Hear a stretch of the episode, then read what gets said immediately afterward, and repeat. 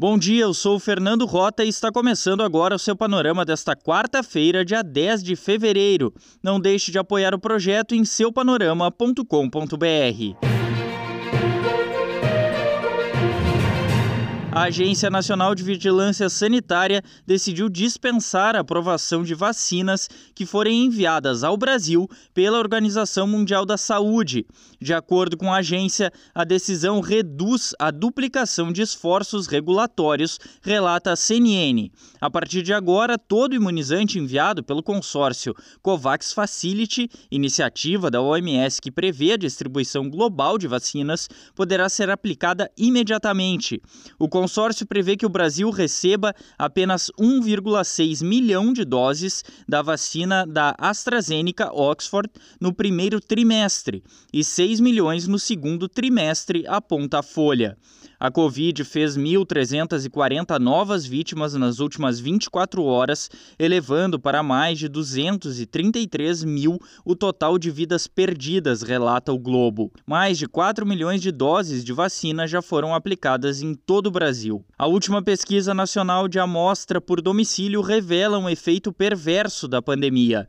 Na média, os 10% mais ricos do país perderam apenas 3% da renda com a crise sanitária e os 40% mais pobres viram os ganhos caírem mais de 30%, segundo o G1. O Supremo Tribunal Federal garantiu o acesso à defesa do ex-presidente Luiz Inácio Lula da Silva a mensagens trocadas entre o ex-juiz Sérgio Moro e os procuradores da Operação Lava Jato. O conteúdo que foi apreendido em uma operação da Polícia Federal já tinha sido liberado pelo ministro Ricardo Lewandowski em decisão monocrática, que agora foi chancelada pelos colegas da corte, reporta o Estadão. Os advogados de Lula querem usar o material para tentar anular as condenações no caso do triplex do Guarujá e do sítio de Atibaia, sob o argumento de que houve perseguição da Lava Jato. Ao STF, a força-tarefa da Lava Jato defendeu que não há comprovação de que o material seja legítimo. O ex-ministro da Justiça, Sérgio Moro, lamentou a decisão e afirmou que os supostos diálogos não retratam parcialidade. O ex-presidente Lula recebeu alta nesta terça-feira do Hospital Sírio-Libanês, em São Paulo, após ficar três dias internado com infecção bacteriana no sangue, aponta a Folha. A Câmara dos Deputados vai continuar a análise da proposta de autonomia do Banco Central nesta quarta-feira. O projeto está tramitando em regime de urgência, ou seja, sem passar pelas comissões da Casa. Se for aprovado, o presidente da República passará a escolher o comandante do BC no meio do seu mandato e não poderá demiti-lo. O chefe do Banco Central terá mandato fixo, aponta o Poder 360. A ideia é blindar a entidade financeira de interferências políticas.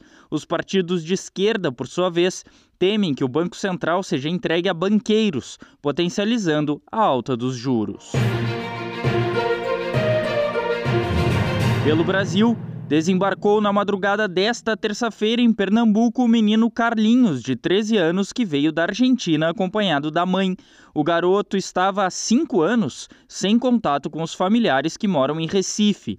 Em 2015, com apenas oito anos de idade, Carlinhos foi passar o Natal com o pai na Argentina e não foi devolvido à mãe. O caso ganhou repercussão depois que a mãe do menino, Cláudia, fez um amplo movimento nas redes sociais, lembra o Diário de Pernambuco. Pessoas com 90 anos ou mais poderão começar a se vacinar contra a Covid nesta quarta-feira em drive-thrus, sem sair do carro, em Porto Alegre. As imunizações estarão disponíveis em dois pontos na capital gaúcha, segundo o jornal Zero Hora. A partir desta quinta-feira é a vez das pessoas com 87 anos ou mais e na sexta, as de 85 anos. A aplicação das doses em drive-thrus ocorrerá até sábado. Em 10 unidades de saúde, a imunização também estará disponível. Confira os locais no link do texto do Panorama. Mundo, o Senado dos Estados Unidos aprovou a constitucionalidade do processo de impeachment contra o ex-presidente Donald Trump. Apesar do mandato já ter terminado, os senadores, caso decidam por condená-lo, podem retirar os direitos políticos dele, o que impediria uma candidatura futura de Trump.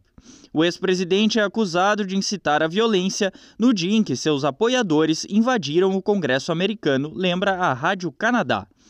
O Reino Unido poderá prender visitantes que omitirem passagens pelo Brasil e outros 30 países considerados de alto risco em relação ao coronavírus.